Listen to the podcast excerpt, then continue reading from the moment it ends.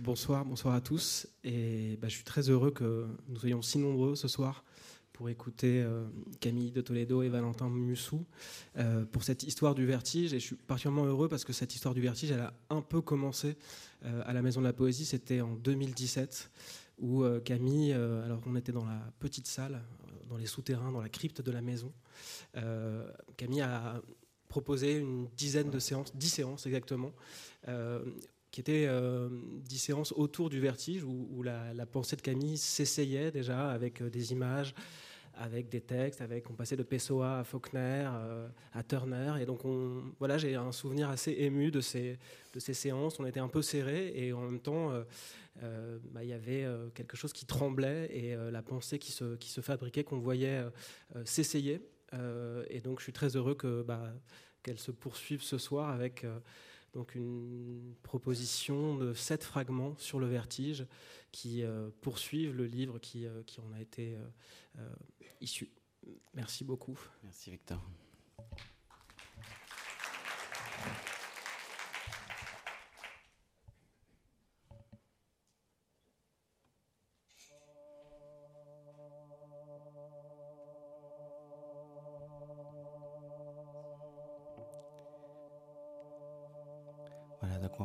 Passer une heure à peu près ensemble.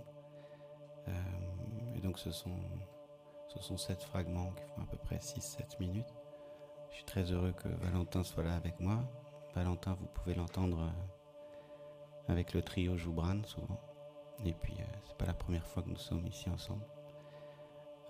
ce sont ces fragments, c'est comme un voyage. Vous pouvez avoir recours aussi parfois à des visualisations. On n'est pas toujours obligé de, de garder les yeux ouverts. Et et donc je commence par euh, euh, le premier fragment que j'ai appelé Tenir parole. Euh, cette expression tenir parole, tenir à la parole, tenir au langage, c'est quelque chose qui a pris une, certaine forme d'importance pour moi au fil de, diverses expériences de, vie. Et donc je peux vous demander de visualiser, je vais vous faire trois visualisations. Et ça commence par la, vision d'un enfant euh, qui euh, apprend à, parler. Donc il a déjà des appuis physiologiques. Euh, il apprend à se tenir au sol. Il se verticalise. Il répète un peu un vieux scénario de notre humanité, cet accès à la bipédie. Et puis arrive le temps du langage et quelque chose se noue euh, entre euh, ses appuis et le langage. Euh, il apprend à avoir foi en un certain nombre de mots. Et cette méditation de l'enfant, vous imaginez maintenant qu'il y a ce que lui dit le père, ou ce que lui dit la mère, ou ce que lui disent les siens, ou ce que lui disent des amis plus lointains. Et progressivement, cette confiance qu'il acquiert dans, dans ce langage qu'il apprend. Et maintenant, vous introduisez un, un élément d'écart. C'est-à-dire que plus l'enfant avance, plus il rentre dans la foi, dans la croyance que ce langage le tient, le porte. Euh, il avance également dans cet entre-là, dans cet emmêlement entre des appuis euh, du corps et des appuis euh, de langue, des appuis de mots, des appuis sémiotiques, si c'était un mot savant. Et progressivement, il avance en âge et tout d'un coup, quelque chose se met à clocher dans le récit des adultes ou dans le langage, dans la manière qu'on a de lui raconter l'histoire de sa famille, de son histoire. Quelque chose se met à clocher, mais il n'en prend pas tout de suite conscience. Il continue à croire au récit, à croire au langage, à s'appuyer sur les mots qui lui sont euh, donnés. Et puis il avance en âge, il avance en âge, et, et vous pouvez essayer de ressentir progressivement que cet écart entre la parole, le langage et l'expérience de la vie grandit jusqu'au point où il arrive à l'âge un peu de prendre de la distance, de, voir l'écart. Et tout d'un coup, quelque chose s'actualise dans l'écart, dans le fossé qui est entre le, langage et l'expérience. Et si vous arrivez à imaginer ce que c'est, le moment où cet enfant commence à se dire qu'il y a mensonge, que ça cloche, que ça ne va pas. Et donc euh, là, il peut arriver qu'à un certain âge, il y ait une forme de chute va dire quelque chose comme mais ça ne tient pas. ça ne tient plus. Euh, c'est la première euh, situation que je voulais vous décrire, cet écart en fait, cette histoire de l'enfant auquel on ment et qui vit dans cet écart entre le langage et la, et la vie. La deuxième petite histoire que je vous soumets pour votre imagination, comme un peu une mise en matière de ce le vertige dans ce livre, c'est euh, vous quittez votre pays. Vous avez grandi dans un pays, il y avait une certaine langue, et au fil du temps, euh, je dis parfois lorsque je fais diverses thérapies, euh, j'apprends des mots comme adhérence ou adhésion. On sait que les tissus du corps, en fait, parfois, parce que certains mouvements ne sont plus accomplis, se mettent à se coller l'un à l'autre. Eh ben, vous pouvez visualiser ce même phénomène d'adhésion euh, lorsqu'on grandit dans un pays où la langue parlée et le pays et l'expérience vécue dans le pays collent. Et puis pour euh, certaines à cause de certaines circonstances, un événement de l'histoire, euh, la décision d'un départ, un exil forcé ou désiré ou voulu, quelque chose tout d'un coup de cette adhérence est rompu. Il y a soudain comme un désaccord entre l'expérience du pays nouveau et la langue. Ça ne colle plus là encore. Et très souvent, en fait, dans ces moments-là, il y a une forme également de chute, d'effondrement qui se produit, qui peut être simplement euh, psychologique ou symbolique. C'est comme ça parfois que je m'explique le phénomène de la nostalgie, cette volonté de se rattacher en fait à une adhérence passée, comme si quelque chose dans les appuis sémiotiques accompagnait les appuis du corps et ça, chutait, ça ne tient plus. Et puis euh, la troisième situation, euh, c'est euh, une histoire de une histoire d'amour. une histoire d'amour avec une parole qui engage, euh, la promesse donnée, vous savez, je tiens mes promesses. Quelque chose aussi où tout d'un coup on apprend à s'appuyer sur quelqu'un, sur quelqu'une, euh, sur des mots, et, puis il arrive que en fait les mots ne soient pas suivis d'actes, que les actes ne collent plus avec les mots. Et là il y a quelque chose comme aussi cette rupture, cette hachure entre le, langage et la vie. Et euh, pareil, Parfois, on recueille des personnes euh, qui sont issues de ces trois formes de situation, de ces trois formes d'expérience. L'enfant à qui l'on a menti, l'exil, le départ, ou une forme de trahison dans un récit. Et euh, tout d'un coup, les personnes sont atteintes de formes de, de nausées, il y a une conséquence physiologique sur le corps et il y a quelque chose comme ça qui dépasse en quelque sorte, qui se somatise et qui dépasse la, la pure euh, domaine du langage pour s'ancrer dans, le corps. Et ça ne tient plus de nouveau, ça chute. Et euh, moi, je suis euh, un peu dans les trois histoires.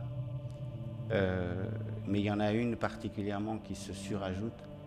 C'est la promesse d'un frère dont je parlais dans un livre avant celui-ci et où j'ai cru pouvoir tenir au langage, où j'ai pensé qu'il tiendrait parole, et c'était une promesse donnée et quelque chose en fait euh, dans cette promesse donnée euh, a été rompu et, il y a eu une conséquence fatale. Et, donc euh, je vis avec cette intensité de, coupure entre la, parole et la, vie. Et c'est certainement là que j'ai un peu creusé cette histoire du vertige que j'ai voulu la pousser plus loin. Alors, euh, j'ai des images autour de moi. J'en ai une ici. C'est à peu près ce genre de dessin que ça fait. Quand ça ne tient plus, c'est à peu près ça qui se passe en fait. Alors, à partir de là, j'en viens au fragment 2 que j'ai appelé les habitats narratifs.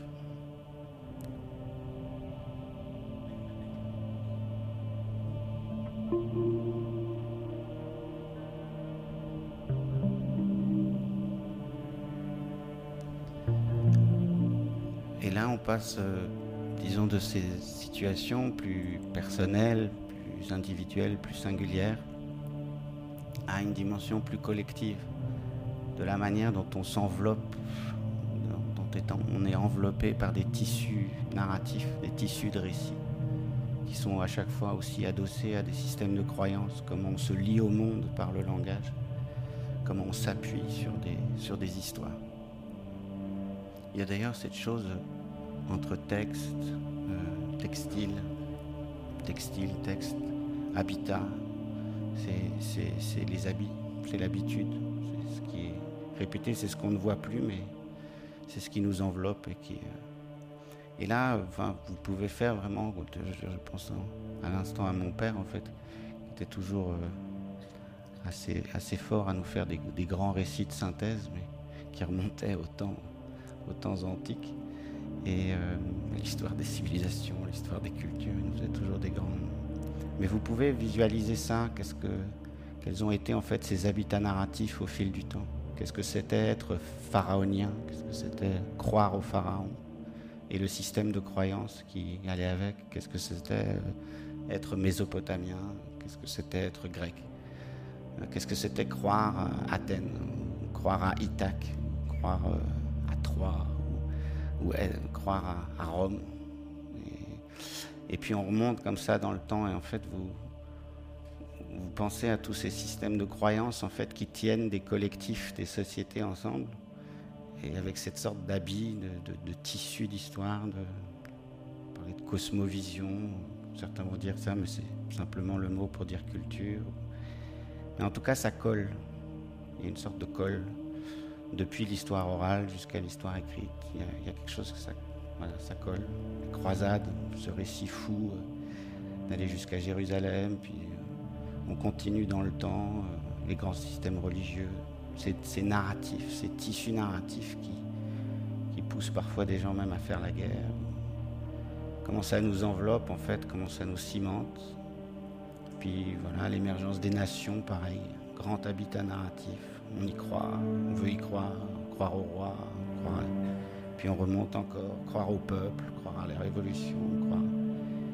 Et, donc euh, de plus en plus chez moi, il y a eu cette sorte de, voilà, de, rapport comme ça la façon dont on avance dans l'histoire avec des grands, grands systèmes de croyances et ces grands habitats narratifs qui nous enveloppent. Et euh, la question que, enfin, je crois qu'en plus, c'est celle que j'ai eu de cesse de creuser depuis euh, longtemps maintenant, c'est qu'est-ce qui nous arrive quand ça retombe, en fait, quand on n'y croit plus, quand le ciment n'est plus là, en fait. Et là, je vous avais amené une petite image. Parce qu'en ce moment, euh, il y a cette guerre à l'Est. Et moi, je me suis occupé aussi de, de, comprendre ce qui arrivait à la fin du XXe siècle, lorsque le communisme retombe, lorsque ce grand système de croyances retombe. Et donc, dans le livre, il y a cette image.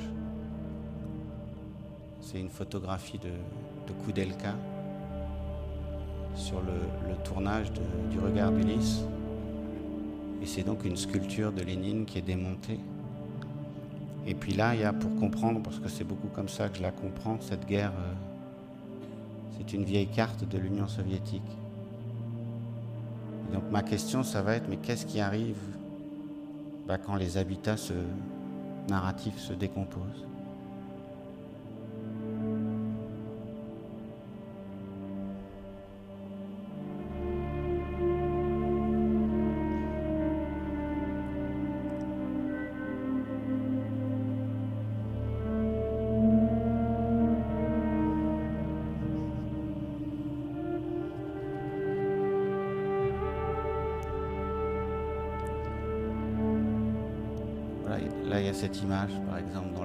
Ça donne des petits dessins comme ça. Vous voyez la carte auquel on a, à laquelle on a cru. Ce que j'ai appelé là cet habitat narratif. Et puis ça tombe. Ça tombe avec la carte. Si la carte tombe, alors. Euh, puis là, je pense même présentement devant vous à un livre de Svetlana Alexeyevich sur la fin de l'homme rouge. Qu'est-ce qui arrive quand finit l'homme rouge en fait? Qu'est-ce qui tombe? Où ça tombe? Qu'est-ce que ça devient en fait?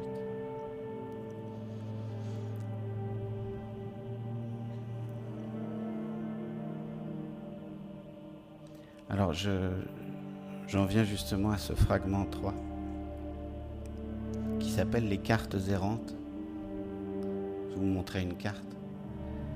Euh, ma question c'est ça en fait. Où vont euh, ces habitats narratifs abandonnés quand on a changé d'habit en fait? Qu'est-ce qu'il en reste? Euh, Où ça va? Et là pour vous faire sentir un peu l'approche que j'ai de, de cette rémanence, de ce reste des cartes abandonnées.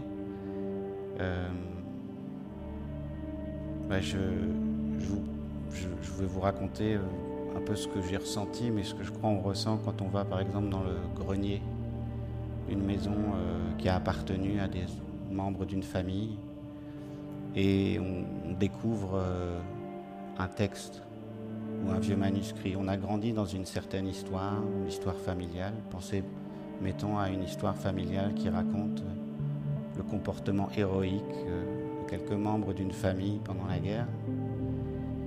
Et vous, petit enfant ou arrière-petit enfant, vous arrivez dans ce grenier et euh, il y a ce que j'ai pu appeler un texte errant ou un manuscrit errant en fait, c'est-à-dire une carte abandonnée, quelque chose qui a été laissé là.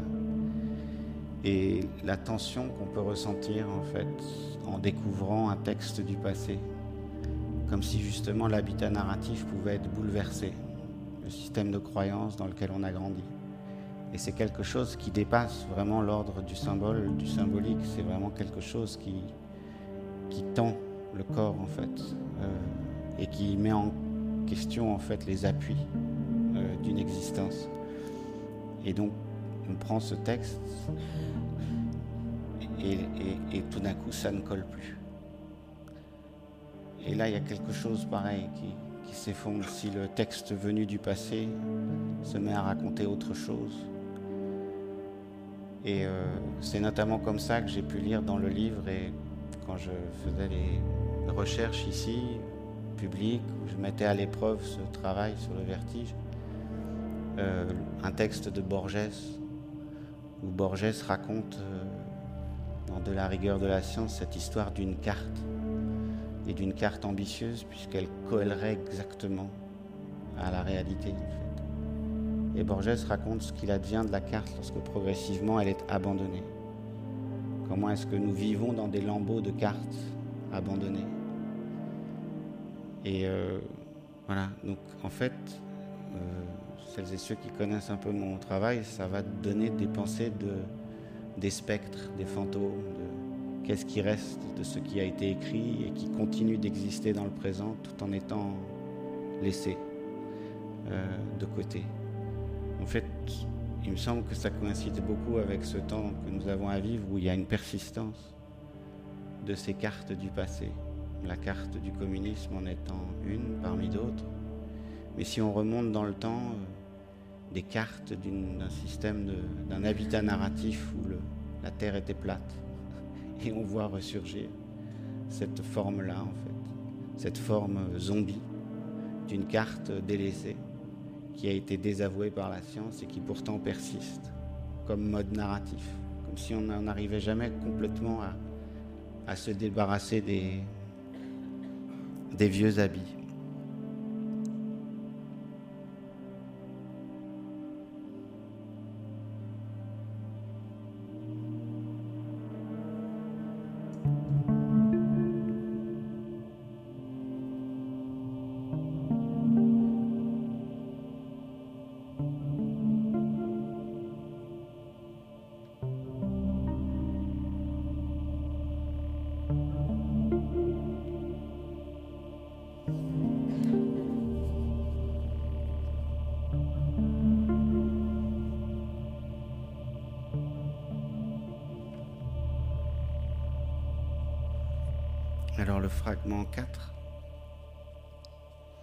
S'appelle Le vertige, c'est un peu long, à l'heure de nos inquiétudes terrestres. Alors parce qu'effectivement c'est un peu au cœur de, de ça et des recherches de ces explorations sur le vertige, c'est toujours dans cette idée que ça ne colle plus, que nous vivons dans des habitats narratifs qui qui disent assez mal la vie. Et, donc la, forme que ça a pris dans mon travail, c'est mais ce, comment expliquer ce moment où le langage patine en fait, il n'arrive plus à, dire l'expérience vécue, il n'arrive plus à dire la manière dont la vie fonctionne et en fait il faut reprendre le travail pour mieux encoder. J'emploie parfois pour les habitats narratifs un terme un peu compliqué qui est encodage, mais on voit ce que c'est. Vous avais amené cette image. Les encodages, les habits narratifs, c'est, soit ça pour moi, c'est une sorte de grand texte, de, de grande tapisserie en fait, d'une grande maille qu'on pose sur, le, sur l'ensemble de l'expérience et sur la Terre. Et, puis dans des formes un peu plus contemporaines, ça donne ça, vous savez, ces lignes d'algorithme, ce code en fait qui s'appose sur la vie et, qui prend la place, en fait, qui recouvre toutes ces grandes formes de, fiction, d'encodage fictionnel auquel on croit, auquel on s'attache, et puis d'où on retombe. Et donc le vertige de, ce moment-là particulier, c'est le vertige où voilà, il y a des habitats narratifs qui ne, qui ne disent plus, voire qui même détruisent la vie. Euh, J'avais pris aussi cette image. C'est une image de, c'est pas une, pas la destruction de la terre, du vivant, mais c'est aussi une époque où le langage a, beaucoup détruit. C'est une image de, pas d'une très bonne définition, mais d'une, d'une Allemagne détruite.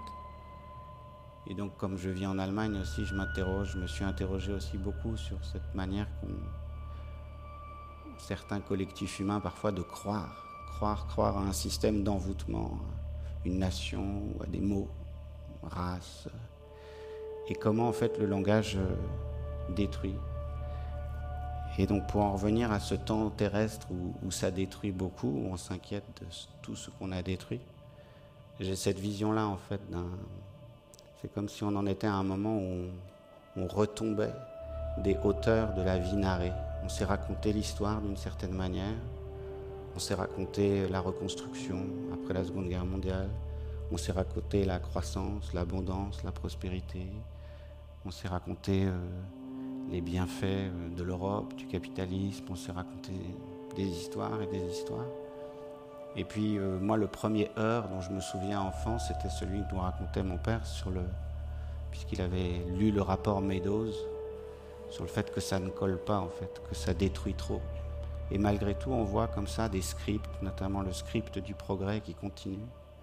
Et donc il y a comme ça cet habitat narratif qui persiste. Et ça, ça ne colle plus. En fait, il faut changer les termes de, cet habitat. Il faut trouver pour que ça préserve plus la vie. Et, ou que ça la brutalise moins, peut-être. Et, euh, et ça, ça donne une chose assez étonnante parce qu'on me pose la question parfois, mais pourquoi un écrivain s'intéresse au... Enfin, on doit croire aux histoires. Quand on est écrivain, on doit aimer les histoires. Et puis, dans ce livre, je montre aussi beaucoup les aspects sombres et, obscurs du langage. Euh, pourquoi ce sont des envoûtements qui détruisent beaucoup. Et, et donc, c'est là où, dans le vertige, on voit apparaître euh, cette double condition du langage, qui est une chose avec laquelle, quand même, on fait beaucoup. Un ami me disait parfois on s'entretient quand on se parle les uns aux autres, on s'entretient, on se tient par le langage, on est tenu par le langage. Et donc c'est cette double dimension du langage. Certains appelleraient ça un pharmacone. Ça, peut tuer, puis ça peut sauver, puis ça peut tuer, puis ça peut sauver. Et en fait on est sans cesse en quelque sorte entre les deux. En fait. On produit un nouveau langage en pensant que ça va aider la vie, puis on s'aperçoit que chemin faisant ça a donné quelque chose comme un un habitat narratif nouveau où on s'est, éloigné, en fait, on s'est séparé. Et c'est sans cesse ce travail de, tisserand, en fait, de, de, reprise de la manière de narrer la vie que je vois au cœur de ce qui nous arrive. Alors aujourd'hui, voilà, il y a tout le nouveau langage de la science. On voit que la vie est entrelacée, que nous sommes codépendants des formes de vie, que Science de la Terre nous raconte la Terre comme un corps, organisme. Et puis on voit malgré tout persister des habitats narratifs, économiques, de croissance, autres. Et donc, voilà, comment est-ce qu'on arrive à réencoder en fait pour que ça détruise moins, pour que ça brutalise moins? Et, c'est déjà pour moi quelque chose d'arriver à simplement approcher cette idée que ça, ça fait les deux à la fois. Presque, je dirais, à chaque instant. Ça peut sauver, ça peut détruire. On ne sait pas en fait. ça dépend quelle tournure ça prend.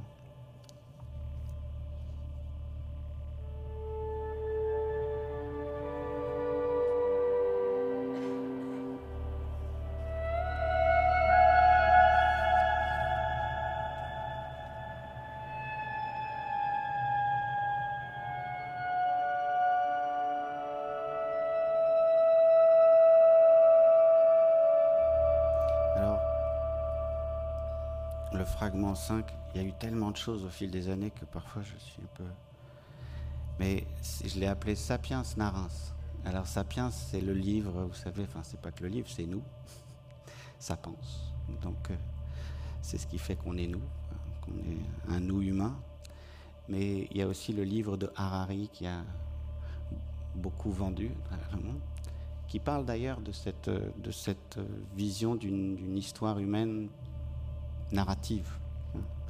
Simplement, je lui ai, voilà, je lui ai accolé euh, le, narins. D'autres l'ont fait avant moi. Homo narins, ça remonte aux années 70, à tout un courant voilà, d'une hypothèse narratologique, comme quoi en fait on est quand même beaucoup des créatures d'histoire. On vit dans des histoires, et c'est peut-être parce qu'on se raconte des histoires qu'on arrive à créer ce qu'on appelle de la pensée. Mais en tout cas, Sapiens Narins, c'est ce, fragment-là, je vais essayer de vous dire. Euh, ce qui est à l'arrière de l'histoire du vertige. Et je vais revenir un peu à, ce qui est l'élan, euh, je parle parfois de, sueur narrative, comment on se met à, produire de l'histoire en fait, cet, élan euh, vital qui, qui, tout d'un coup produit des histoires. Et alors les trois petites situations que je vais, je vais prendre, la première c'est la peur ou l'inquiétude. J'avais écrit il y a quelques années un livre qui s'appelle L'inquiétude d'être au monde.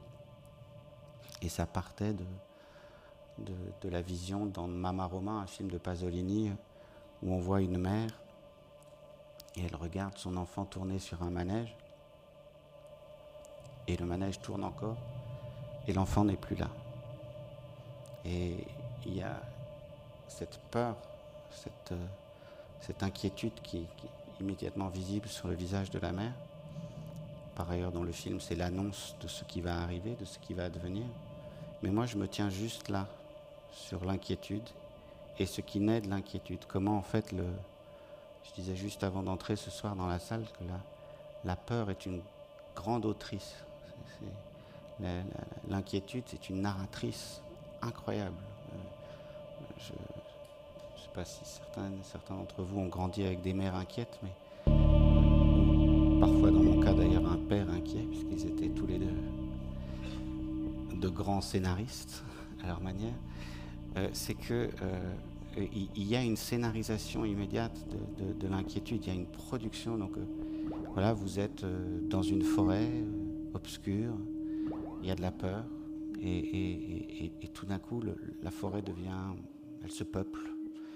Il y a, on a beau toucher l'arbre, qu'en fait non, l'arbre reste comme un monstre, on devient des quichottes de notre manière, c'est plus des, moulins, c'est des géants, chaque arbre cache un monstre. Donc il y, a cette euh, grande, grande euh, génération d'histoires, en fait, euh, qui naît de, nos affects. Et, donc voilà, on, monte, comme si c'était ascensionnel. J'ai ce dessin là de, ce petit personnage là. on le voit, cette histoire ascensionnelle, c'est que tout d'un coup, foup, ça monte dans la tête et ça se met à produire, produire, produire du récit, des images. Alors ça c'est ça c'est le premier cas pour voir à quel point c'est comme ça ce, découplage en fait entre l'expérience de la vie. On pourrait dire tiens mais je touche cet arbre, il ne va rien me faire. Mais en fait non, ça, produit donc ça produit une coupure en fait entre l'expérience et le langage tout d'un coup. Euh, la, deuxième, euh, deuxième forme de narration sur laquelle je vais pu me pencher, dans un livre plutôt moins lu, mais qui s'appelle Les potentiels du temps. Et voilà comment c'est. Euh, la vie est dure, tout d'un coup. il y a une âpreté de la vie, il y a, une douleur, il y a une souffrance, on traverse des temps assez obscurs. et qu'est-ce que produit le cerveau en fait? Qu'est-ce qui, Dans quoi il se lance en fait? Lorsque c'est dur et qu'il faut tenir. Et, c'est vraiment des scripts d'espérance, d'espoir. Donc là, c'est la, machine psychique qui tout d'un coup est très prompte à, produire du salut. Quoi. Ça va aller, ça va aller, il faut tenir parce que ça va aller, ce sera mieux demain. Et en fait, l'histoire, pareil, notre histoire humaine est pleine de ces moments où en fait c'est dur, mais y ce décrochage tout d'un coup, c'est l'espoir. C'est pour le temps à venir, ça vient. Là, c'est dur, mais ce sera mieux demain.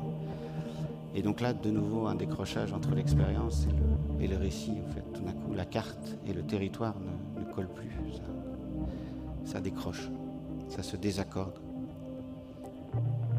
Et euh, donc ça, bon, moi, j'y ai souvent, enfin, pensé. Euh, même lorsque je me dis, mais tiens, pourquoi Ernst Bloch a écrit Le Principe Espérance dans les années les plus sombres de l'histoire humaine, euh, pendant justement le moment du nazisme on se demande mais d'où ça vient en fait cette énergie de repli qui tout d'un coup de l'intérieur de ce repli arrive à produire quelque chose qui annonce des temps à venir. Et là vous avez une énergie prophétique, messianique, latente, la promesse de je ne sais quoi, la providence, ce qui adviendra, ce qui viendra, l'espoir.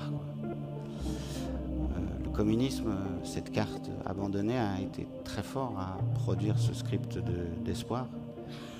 et c'est de cette hauteur aussi que la, fin du XXe siècle est, retombée. Donc ça, c'est cette deuxième euh, grande scénariste. C'est quand c'est dur. Et puis le, la troisième grande scénariste, où en fait c'est autre chose qui se passe, que je tiens à mes lectures et aussi une certaine forme d'expérience de traverser de ce qu'on va appeler le trauma, généralement.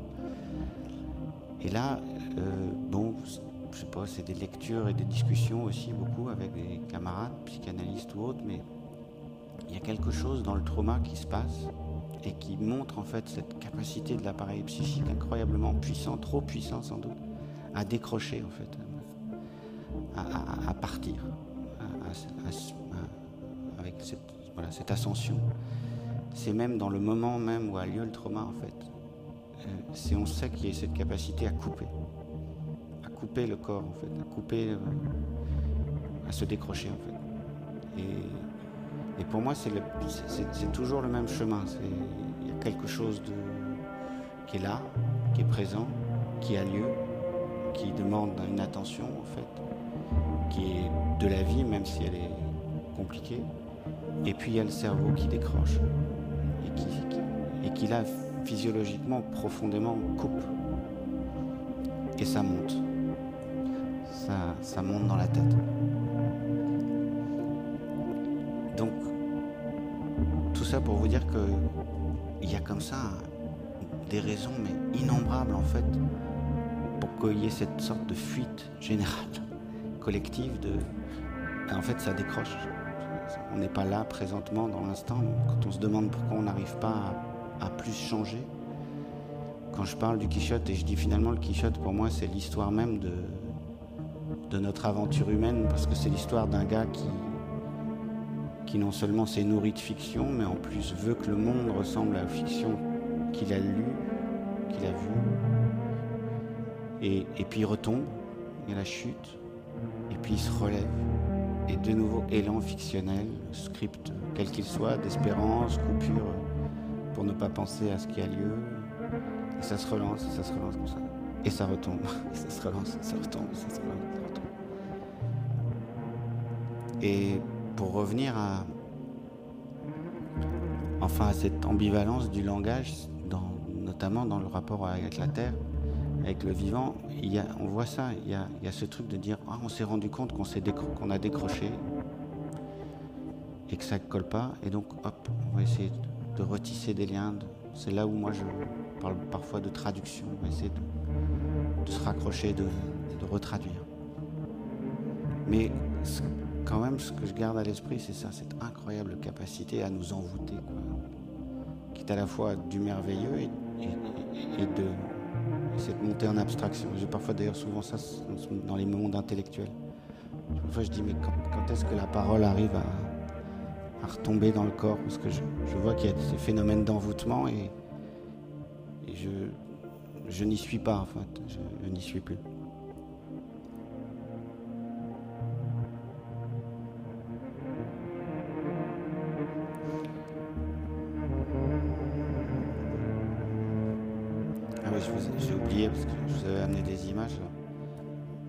C'est James Stewart.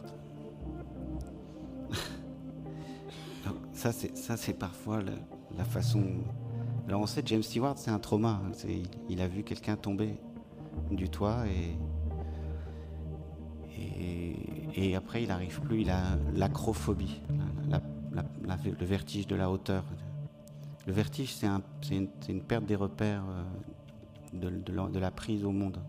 Donc il y a un dérèglement en fait. Et donc lui c'est un trauma, mais en fait c'est très multifactoriel. Par exemple, il suffit d'avoir, comme j'ai pu l'avoir, un dérèglement de l'oreille interne et il n'y a plus rien qui tient. Donc c'est aussi une, exploration de l'extrême fragilité de à quoi l'on tient. Et, et, donc James Stewart, c'est ça, c'est cette, cette chute-là, ça c'est Philippe Petit. Mais en fait, ce que j'aime bien dans cette image, c'est voir justement là où on est. D'ailleurs, je l'avais, je l'avais dessiné là. C'est, en fait comme si euh, ça c'était la, vie, ça c'est le langage, et puis on essaye de, tenir quoi entre les deux. Alors ce fragment là, je l'aime beaucoup. Il s'appelle Le profane et le sacré, et c'est le fragment 6.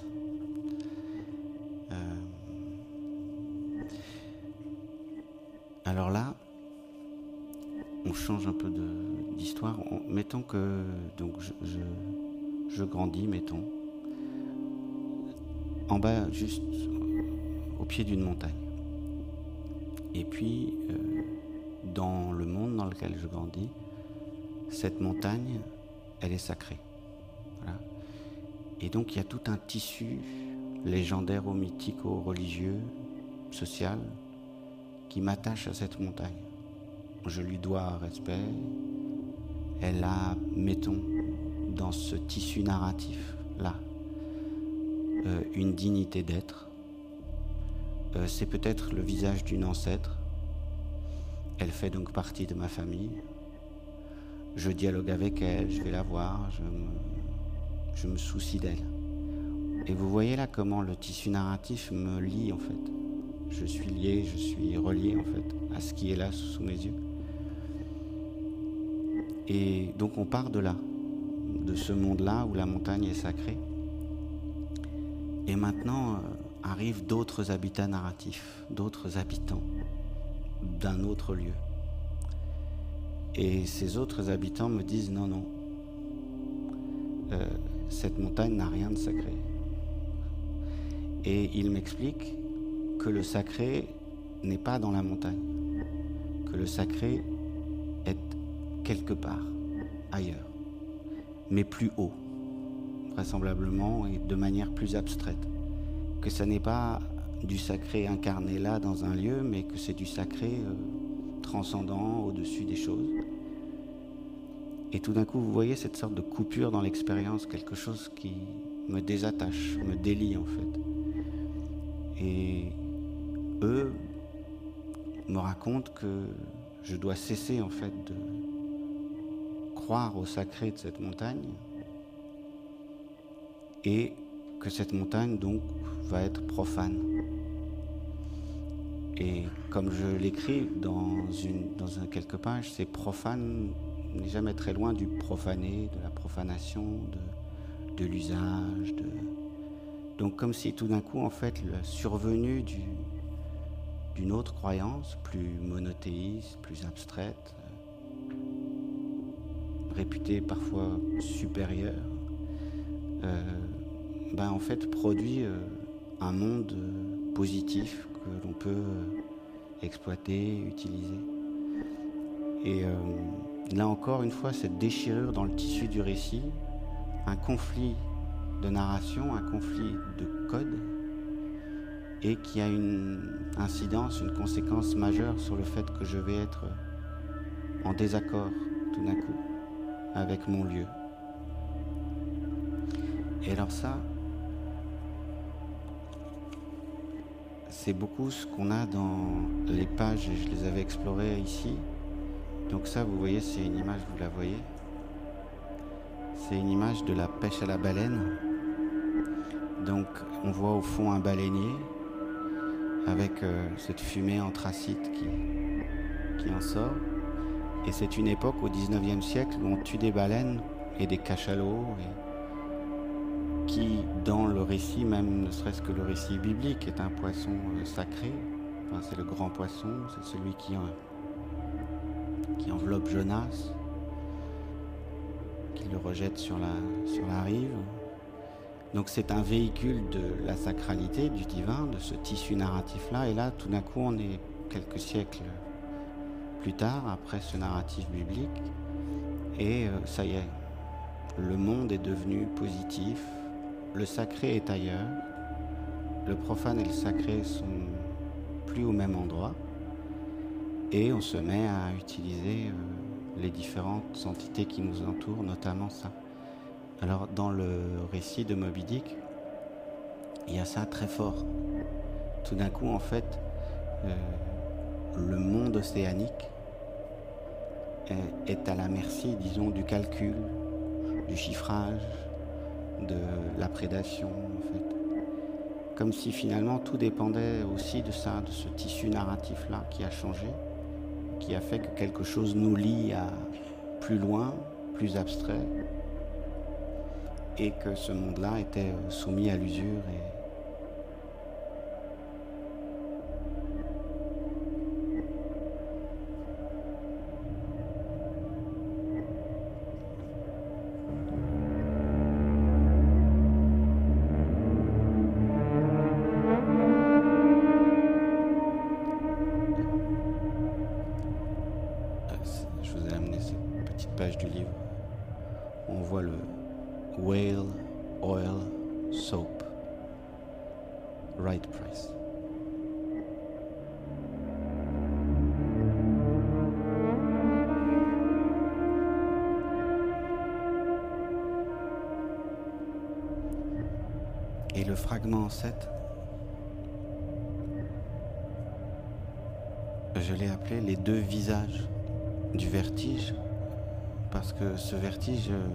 posé bien des soucis et il pose une, une colle, une sorte d'énigme.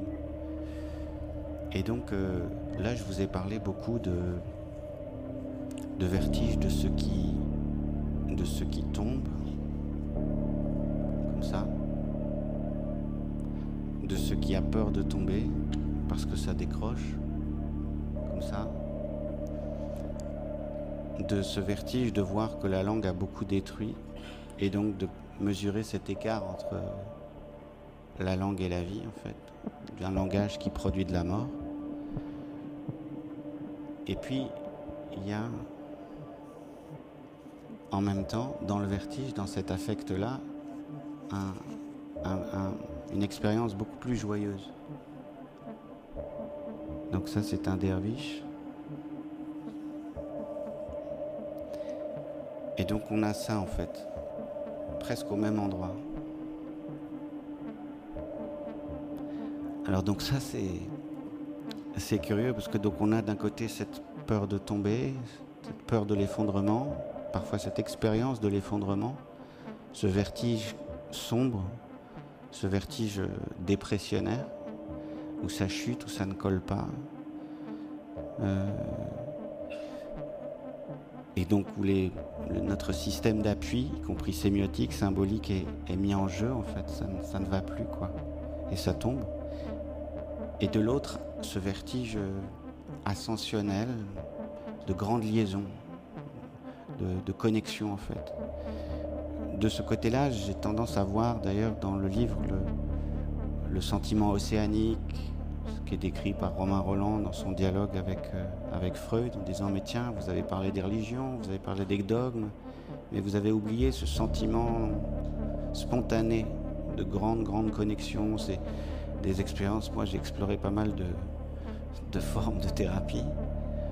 Et euh, parfois certaines qui ne sont pas tout à fait cartographiées par la médecine classique. Et euh, bon, j'ai notamment par exemple, euh, voilà, dans un dialogue, passer une nuit, c'est un peu étrange d'en parler comme ça depuis temps blanc, mais passer une nuit à dialoguer avec une plante. et le génome d'une plante, c'est une expérience singulière dont on ne ressort pas forcément indemne.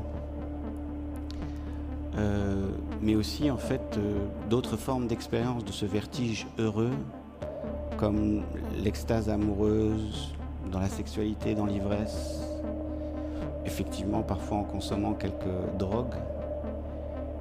Et donc au fil des explorations, je me suis retrouvé euh, face à une forme d'énigme, c'est que il y a un terme savant qui dit enantiosem, un mot qui signifie deux choses. Là, en l'occurrence, un affect, une, une, expérience, le vertige, qui, qui peut nous lier au-delà de nous et qui peut, au contraire, sous une forme de, enfin, de, rétraction, de, chute, d'effondrement. Et j'ai voulu comprendre. Euh, j'ai voulu comprendre en fait comment c'était possible euh, que ces deux états soient éprouvés, en fait, euh, dits par le même mot. Et donc je suis resté là un temps face à cette, à cette énigme.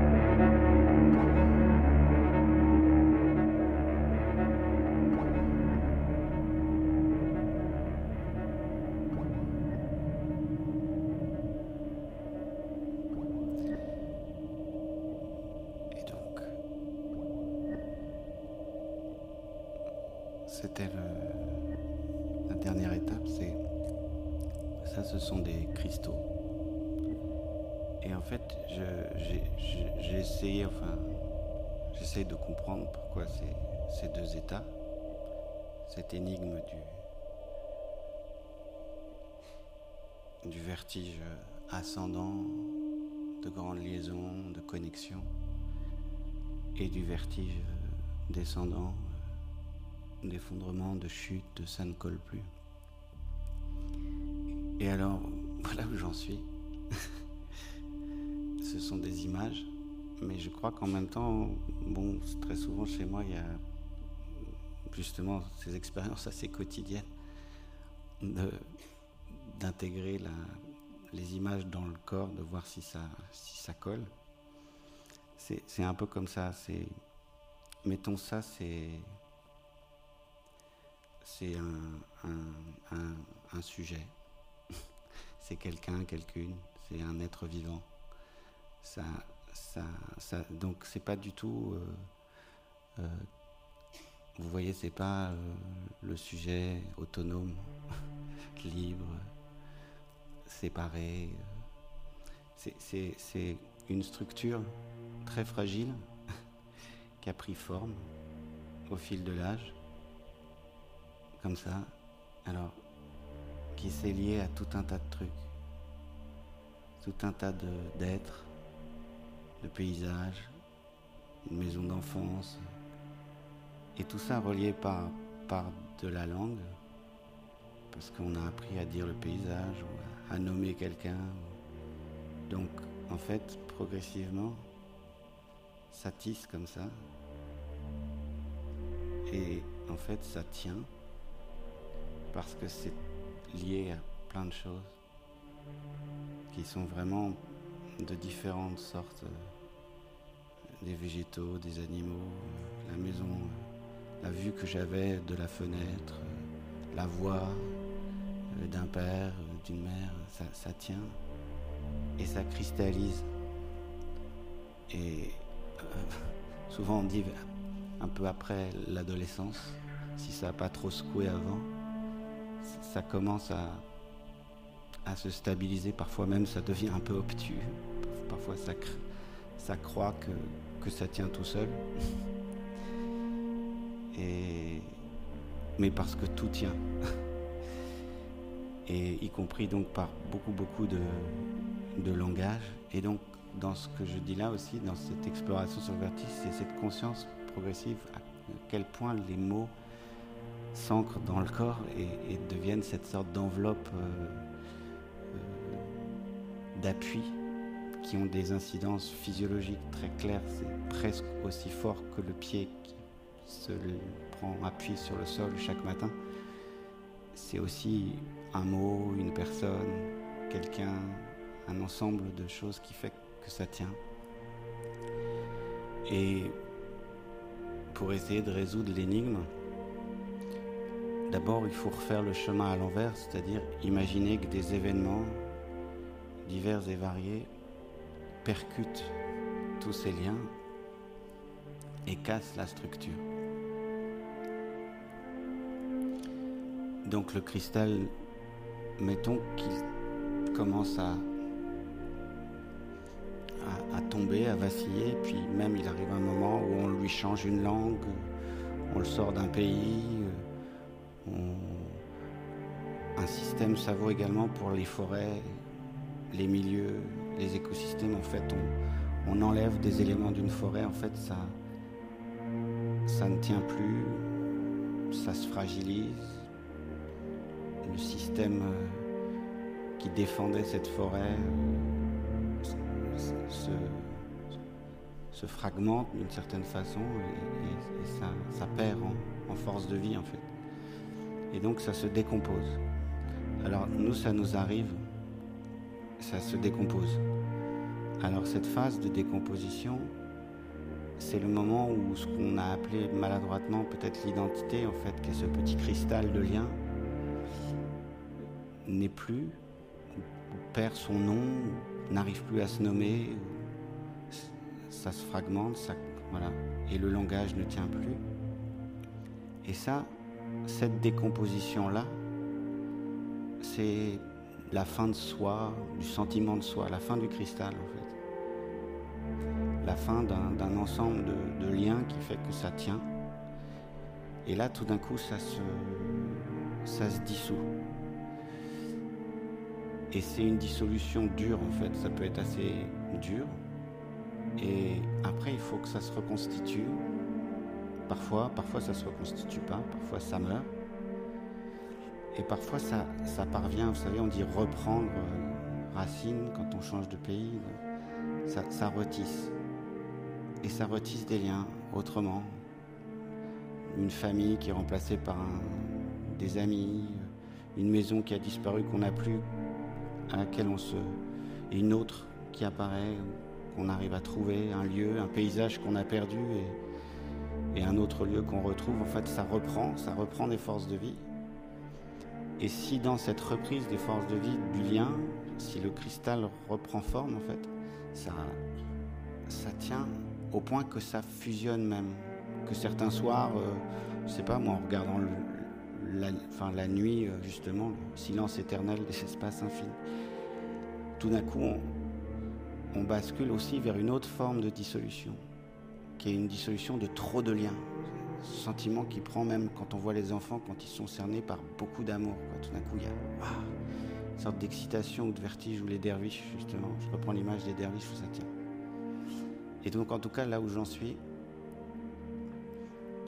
et c'est enfin là-dessus que ce petit temps avec vous et merci, voilà, se, termine. C'est comment je résous l'énigme.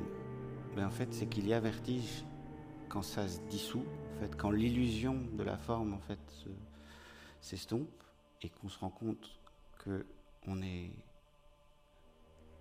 à la fois sujet à une dissolution dépressionnaire, mais aussi sujet à une très très grande. Et c'est dans cette aperture comme ça qu'on a de très grandes, très grandes pertes, fragmentations et de très grandes connexions en fait. Et le vertige, c'est ce qui dissout le, le sujet et qui nous montre à chaque instant qu'on est lié à, voilà, enfin qu'on tient à beaucoup.